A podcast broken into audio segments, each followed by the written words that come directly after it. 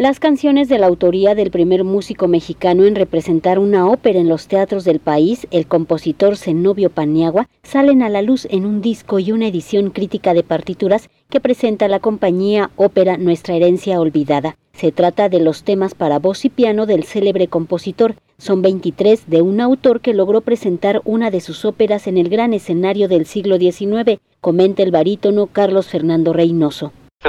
Fue el primer compositor mexicano en lograr presentar una ópera de su autoría en el Gran Teatro Nacional de México, que era el escenario pues más importante de toda América durante el siglo XIX. Era muy importante poder estrenar una ópera ahí y de hecho no se dio tan fácil. El México comienza a ser independiente desde 1821, año en que nace precisamente Zenobio Paniagua, y su ópera se estrena hasta 1859, es decir, más de 30 a 35 años después de que México ya era independiente. Tuvo que esperar durante el siglo XIX, en un país joven se buscaban modelos culturales a seguir. Se volteó a Europa y el espectáculo cultural por excelencia era la ópera italiana. El disco y libro de partituras constituyen la etapa primordial de la obra vocal de Zenobio Paniagua. Permiten profundizar en el estudio de la canción de arte mexicana en el siglo XIX esta música que se rescata y esta música mexicana del siglo XIX realmente acoge muchísimos de los rasgos de la ópera italiana. Lo podemos ver en su estructura, lo podemos ver en sus melodías, que son muy similares, si no es que idénticas a las de la, ópera italiana. Eh, lo podemos ver en variaciones musicales, incluso en la misma escritura del texto. Eh, de, de estas 23 canciones, por ejemplo, que se presentan,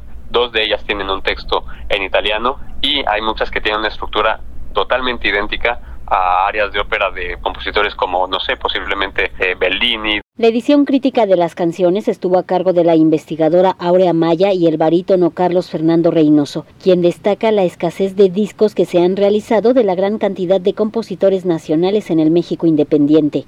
Creo que el compositor más reconocido de ópera mexicana, por modo del siglo XIX, para centrarnos más en ese siglo, yo creo que es Melesio Morales. Y posiblemente justa razón porque también fue un personaje muy importante durante toda la segunda mitad del siglo XIX en México. Sin embargo, Zenobio Panegua justamente fue el maestro de toda esta generación de compositores como Miguel Planas, Ángela Peralta, Melesio Morales, Miguel Meneses, toda una gran generación vasta compositores y compositoras que, representaron el arte nacional. Entonces creo que, por ejemplo, se ha estrenado una sola ópera de Zenobio Paniagua en México, que fue Catarina de Guisa en 2019, y de ahí en fuera no se han vuelto a poner y no se ha rescatado ni se ha interpretado mucha de su música, por lo cual creo que en efecto se le podría rendir mucha más justicia la presentación del disco con obra del compositor mexicano Zenobio Paniagua será en una gira, hoy en Oaxaca en el Centro Cultural San Pablo, mañana en el Museo de Córdoba en Veracruz y el 17 de marzo a las 18 horas en la Sala Manuel M. Ponce del Palacio de Bellas Artes.